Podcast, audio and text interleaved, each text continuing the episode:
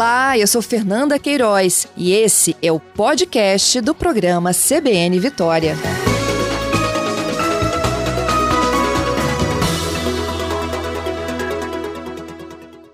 Bom dia, Fábio. Bom dia, Fernanda. Bom dia a todos. O que prevê o decreto, Fábio? É, Fernanda, só para ajustar, assim, é uma resolução, na verdade, que é emitida pela AGER, né, Agência Estadual de Recursos Hídricos. Essa resolução, é, como o próprio nome diz, ela instala um estado de atenção no Espírito Santo. Uhum. Né? Esse estado de atenção é exatamente em função do período de estiagem. Nós estamos, o ano, o ano hidrológico, né, na região sudeste, ele é marcado basicamente por duas, é, por duas grandes características, né, um período de ausência de chuvas, que é esse período que nós estamos vivendo agora, de estiagem, e um período de incidência maior de chuvas, né? Então, como nós já entramos nesse período de estiagem, né, em média, esse período ele começa a, a ocorrer ali é, por volta do mês de abril, mais ou menos, onde a gente tem uma redução mais significativa das chuvas, e aí ele vai avançar esse período até mais ou menos a primeira quinzena de outubro, uhum. né? Então nós estamos em agosto agora, é, basicamente no, no meio do período de estiagem. Então, assim, o monitoramento que a AGER faz é no sentido de reunir todas as informações de vazão dos rios, né, da, da, do comportamento das chuvas, e os dados, então, apontam que nós já precisamos de instaurar esse estado de atenção com o objetivo de chamar é, a atenção da população, principalmente do, dos arranjos produtivos da indústria, é, da agricultura, para que é, haja uma preocupação maior com relação à economia de água. Uhum. Né? E aí sim viria um decreto. Exatamente. É, por enquanto, nós estamos assim com essa, com essa função de disseminar informação, né?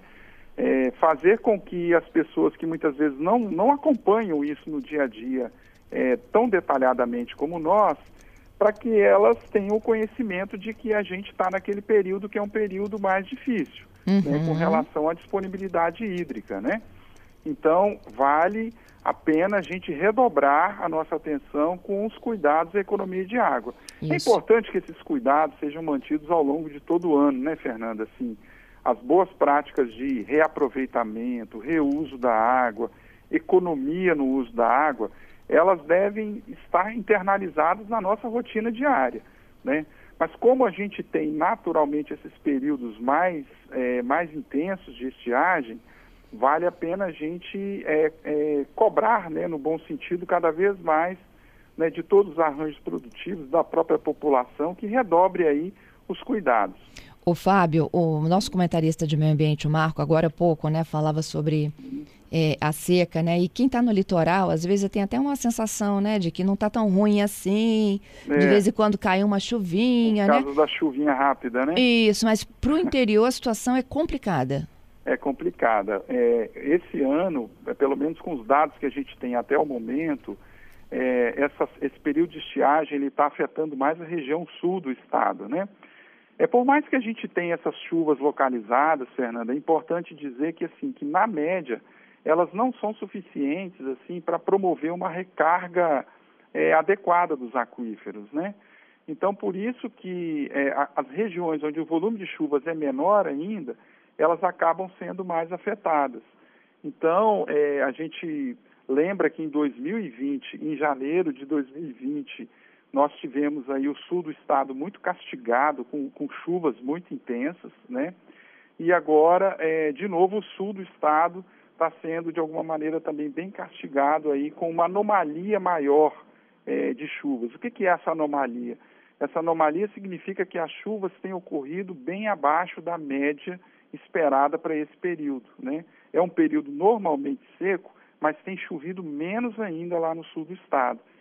Quais é, cidades algumas... que a gente poderia destacar, Fábio? Olha, a gente trabalha muito com a unidade de bacia hidrográfica, né, Fernanda? Mas, uhum. assim, a gente pode destacar aqui três bacias, que é a bacia do rio Itapimirim, a bacia do rio Novo e a bacia do rio Benevente. Elas basicamente vão reunir cidades importantes no sul do estado, como Cachoeiro do Itapimirim, Alegre, né, é, Alfredo Chaves, Iconha. Então são, são essas cidades que, que estão dentro dessas bacias que têm sofrido essa anomalia mais significativa de chuvas, ou seja, chuvas bem abaixo da média. E aliado a isso também, nós tivemos aí, um, nós estamos experimentando também uma certa anomalia de temperaturas, né? Tivemos aí é, no mês de junho temperaturas bem baixas ocorrendo, né? Em várias cidades do Espírito Santo. E agora em agosto a gente ainda está no inverno, mas está experimentando temperaturas durante o dia também bem altas, né? Em algumas porções do estado. Então assim, é, o, o que está acontecendo? Na verdade a gente está vivendo já na prática, e isso há algum tempo já, as consequências do tão falado é, processo de mudança global do clima. Né? Esse processo, é, por mais que, que, a população talvez é, não acompanhe ele no detalhe, né? ele fica muito, muito sendo debatido no meio acadêmico por parte de cientistas, né? mas assim, nós já estamos experimentando as consequências disso. Né? Essas consequências não são só físicas mais, no que diz respeito de anomalias de chuva e disponibilidade de água nos rios, elas passam a gerar impactos econômicos na sociedade também. Né? Então, é, é, um esforço que a sociedade, é, não só do Espírito Santo, mas a nível de Brasil e global, tem que fazer para que a gente consiga se adaptar e consiga ter atitudes que vão na direção de minimizar esse processo.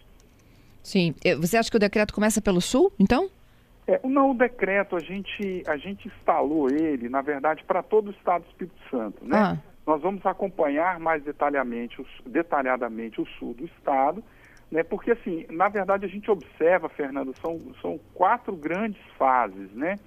Uma fase inicial, que é essa de estado de atenção, né? Se a seca se prolongar, ela pode evoluir, não só, não em todo o estado, mas muitas vezes isoladamente, para uma situação mais crítica e ela pode evoluir para um quadro extremamente crítico. Então, por enquanto, a gente tem, em média, no estado todo, essa, esse cenário de atenção. Né? Uhum. Ele está mais difícil no sul do estado, muito, muito em função do que a gente chama de uma seca agrícola, né? porque nós tivemos aí uma, um comprometimento muito grande das pastagens, exatamente por essa combinação de ausência de chuvas, com temperaturas mais baixas nos meses anteriores. Então, isso acabou afetando muito a pastagem e a produção de cana. Então, isso tem gerado impactos, por exemplo, na, na, na pecuária de leite, na produção de leite. Né? Então, é, é, essa característica de seca, a gente costuma denominá-la também de seca agrícola, ou seja, quando essas variáveis acabam afetando muito mais o setor da agricultura, né? Exato. O, o, Fábio, e a partir de uma resolução vocês façam o quê? É, é, é, é, façam ações recomendatórias, é isso? Exatamente, Fernanda. Quais são? um dos grandes objetivos é esse que vocês estão nos proporcionando, que é de divulgar né, para a população esse cenário. Né? Então, o objetivo é disseminar essa informação mesmo. Então, como você disse, ela traz aí uma série de recomendações.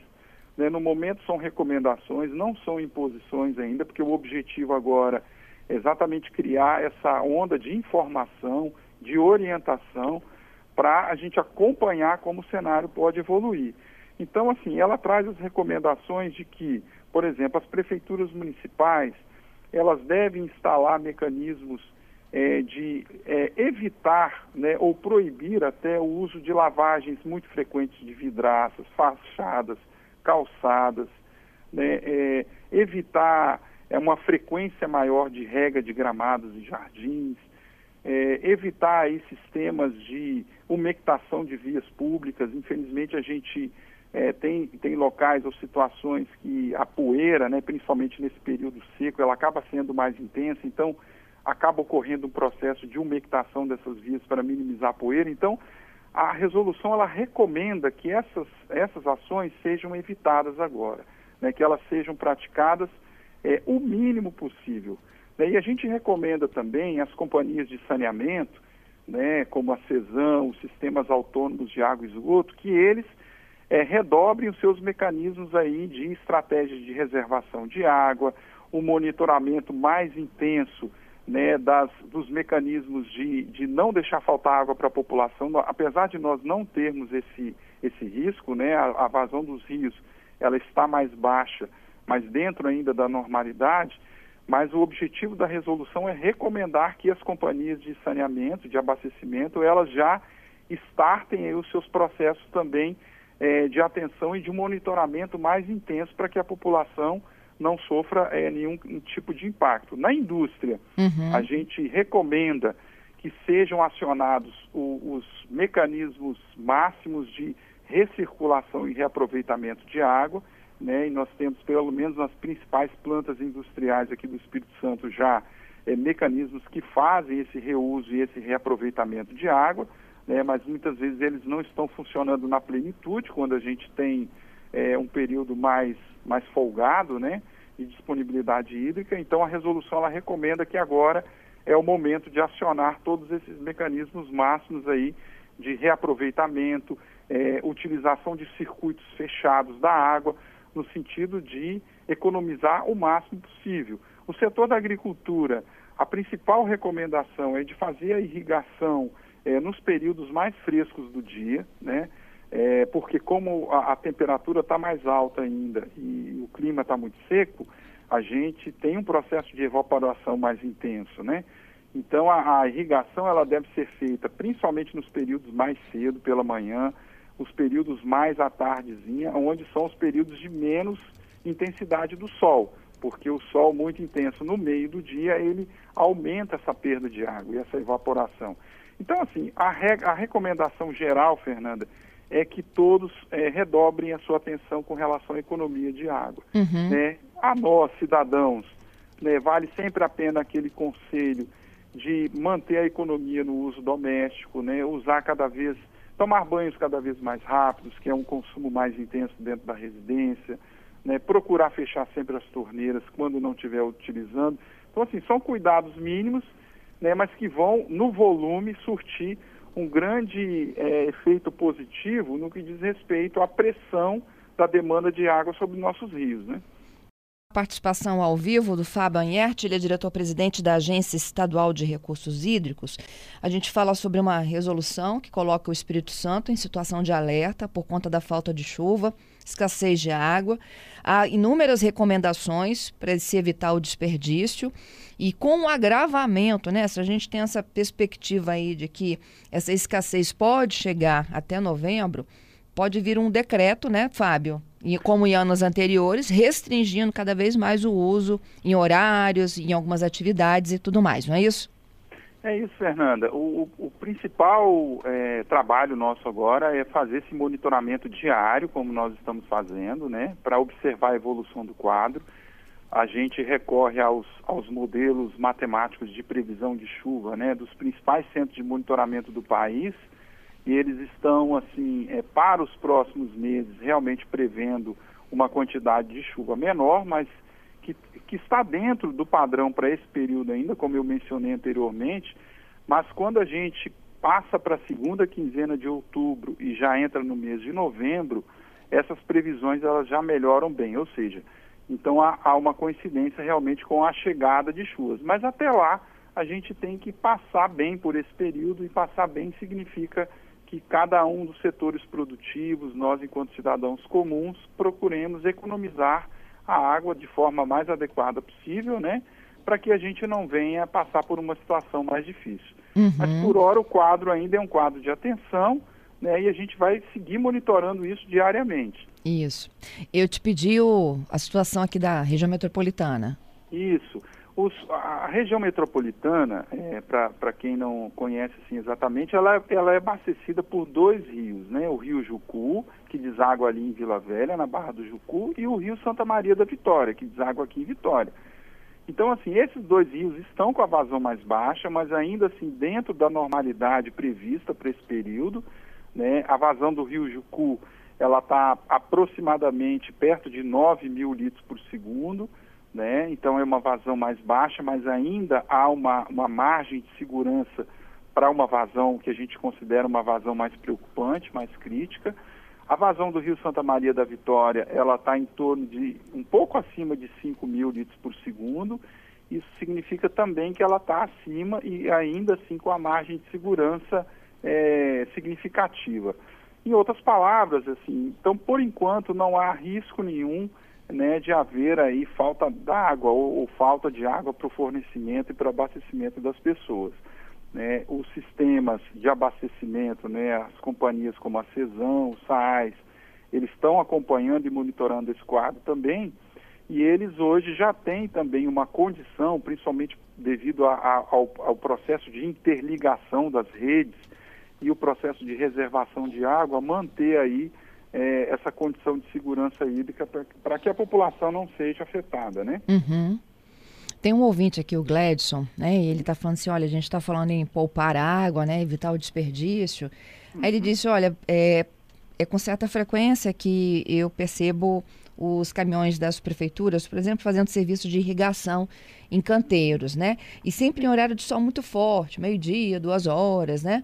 Sim. E aí ele pergunta sobre essa estratégia. Eu acho que esse caminhão é água de reuso, não é? É, provavelmente. É água de reuso ou muitas vezes é água captada no, diretamente no rio, né? É, assim, porque para fazer esse tipo de irrigação, você não precisa necessariamente de ter um tratamento muito complexo para essa água. Mas, é, Fernanda, é como eu mencionava, a resolução, ela, é, o estado de atenção é exatamente para isso, para orientar as prefeituras, inclusive, é, de procurar minimizar, né, diminuir mais essa frequência, né, essa frequência da utilização desse, desse caminhão para fazer a umectação de vias ou a rega de, de gramados e jardins, canteiros, né?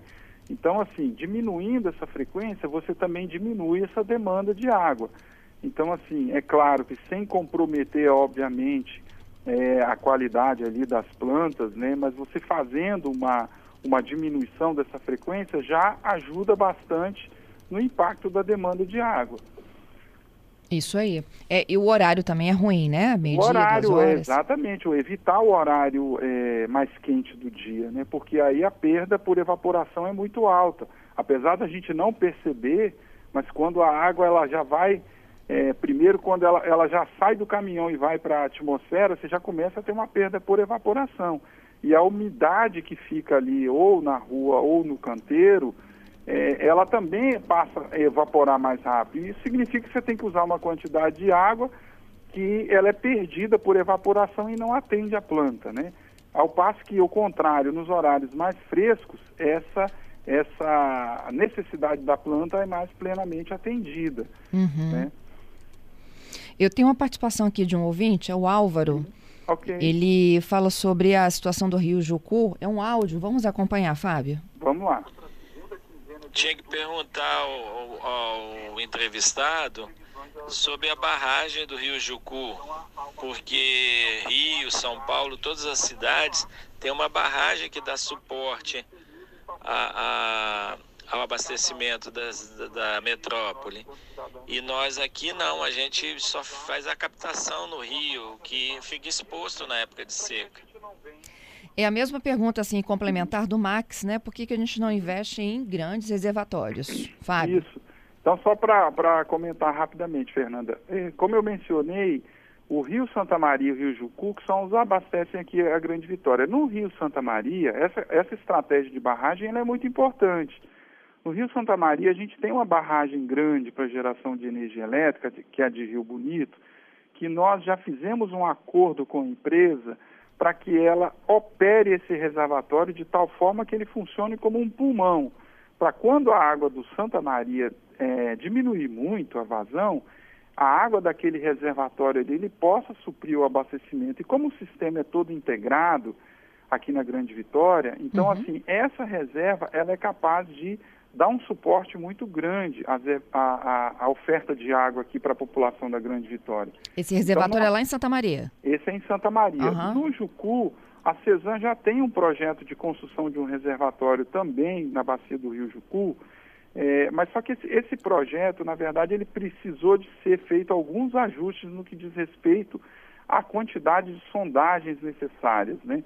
Porque como a bacia do Rio Jucu é uma bacia muito encaixada, e hoje a gente tem é, toda uma legislação que impõe um grau de, de cuidado, de segurança, né, segurança dos reservatórios muito grande.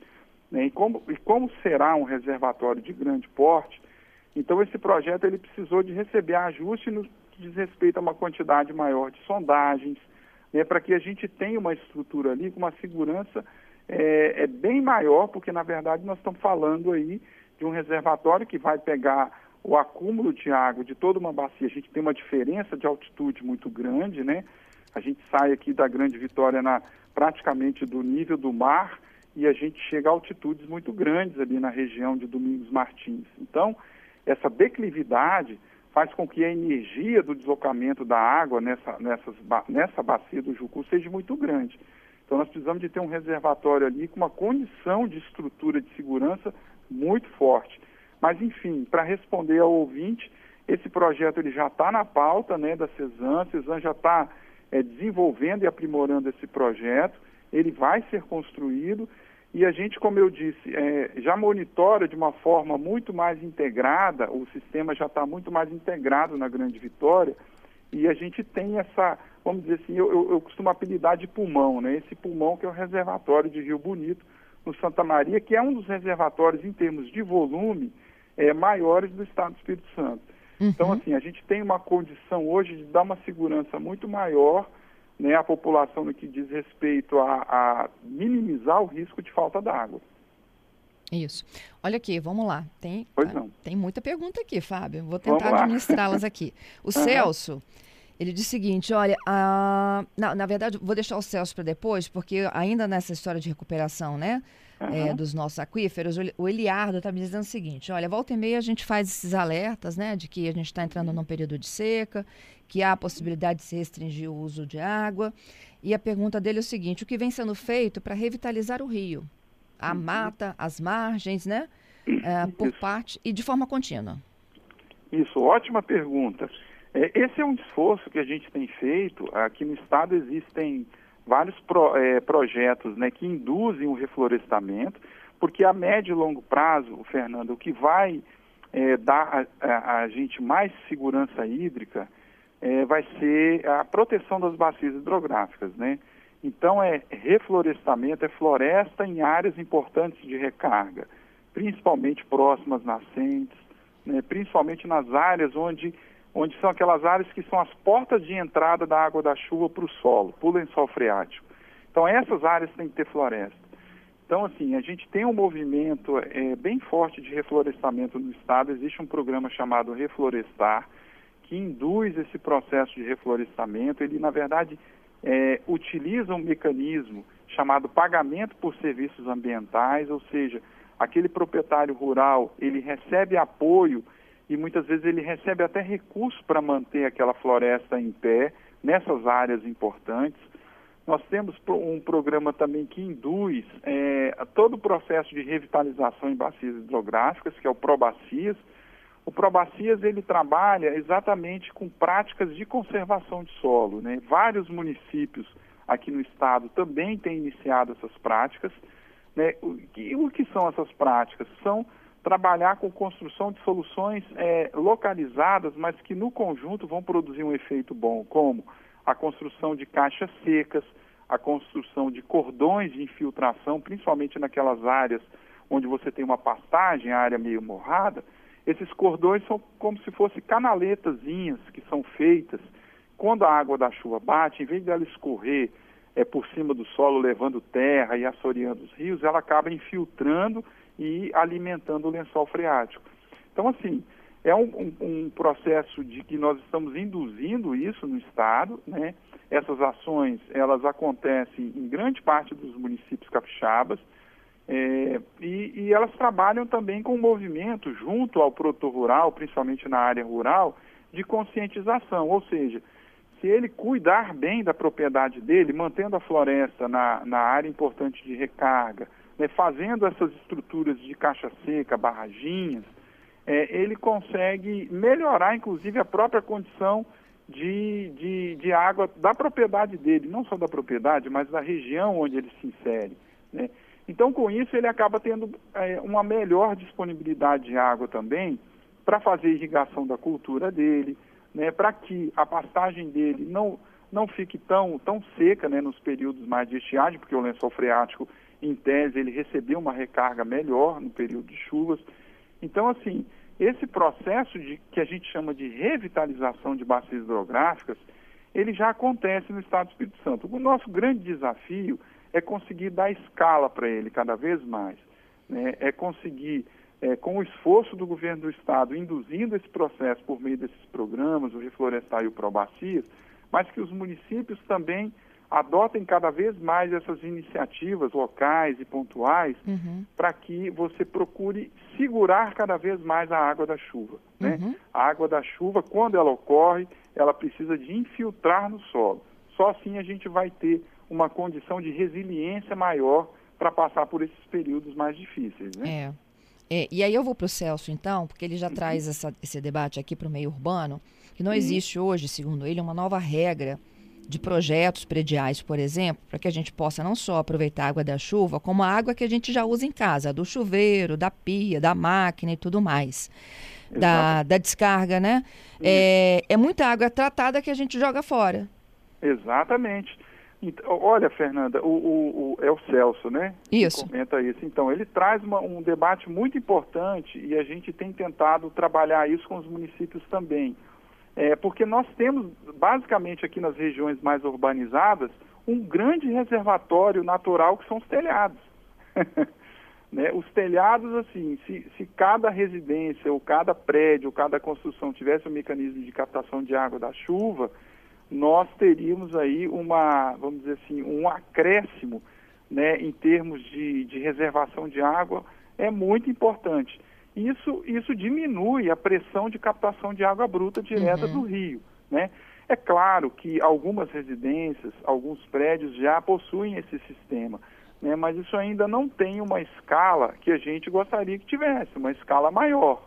Né? Então, a indução desse tipo de mecanismo, ela é cada vez mais saudável, né? porque a gente passa a aproveitar o recurso quando ele acontece, que é o recurso da chuva, passa a gerar um benefício em uma função ambiental melhor, porque se diminui a pressão em cima do rio natural, e passa a ser bom economicamente, porque a, a, a conta de água diminui, né? É, é, que a pessoa passa a contar com um reservatório que ela pode acumular né, com a água da chuva, e isso vai refletir no impacto positivo na economia da conta isso. a pagar, na conta de água, né? Uhum. Ó, o, vou para as últimas aqui. Uma pergunta e duas observações. O Giovanni disse: pode-se continuar molhando, uh, molhando, imagino que são as plantas, né? Com água de poço. Ele mora em Vila Velha.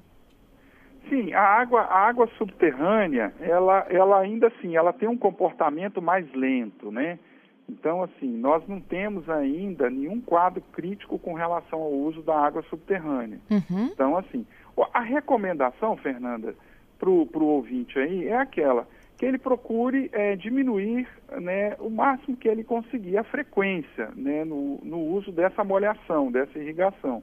Quanto mais ele diminuir a frequência, sem comprometer, obviamente, a, a, a vida da planta, melhor que ele vai estar pressionando um pouco menos. Mas como é água de poço, essa água ela é alimentada por aquíferos muito maiores, uhum. que tem um comportamento é, de, de, ou acréscimo ou diminuição muito mais lento do que a água disponível no, nos rios assim superficiais.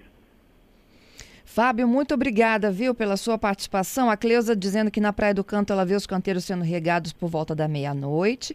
E a Marinês dizendo que não dá para esquecer que tem muita bomba tirando diariamente a água clandestina da margem do rio.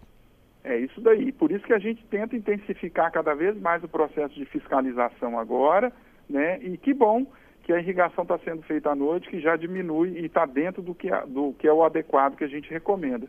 E obrigado a vocês, Fernando, pela oportunidade da gente divulgar, né, de vocês divulgarem essas informações e a gente também, para que a, toda a população se engaje nesse processo. Volte sempre, viu, Fábio? A gente está tá aqui bom, aberto aqui para qualquer orientação nova para os nossos ouvintes. Obrigada pela Muito entrevista. Obrigado.